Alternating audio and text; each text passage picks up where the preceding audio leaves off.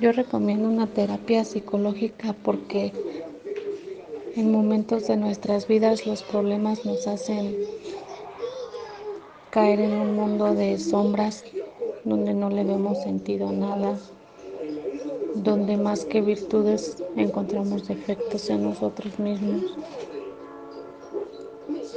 Y su importancia de, de ella es que con voluntad y ayuda de un psicólogo siempre podemos salir adelante.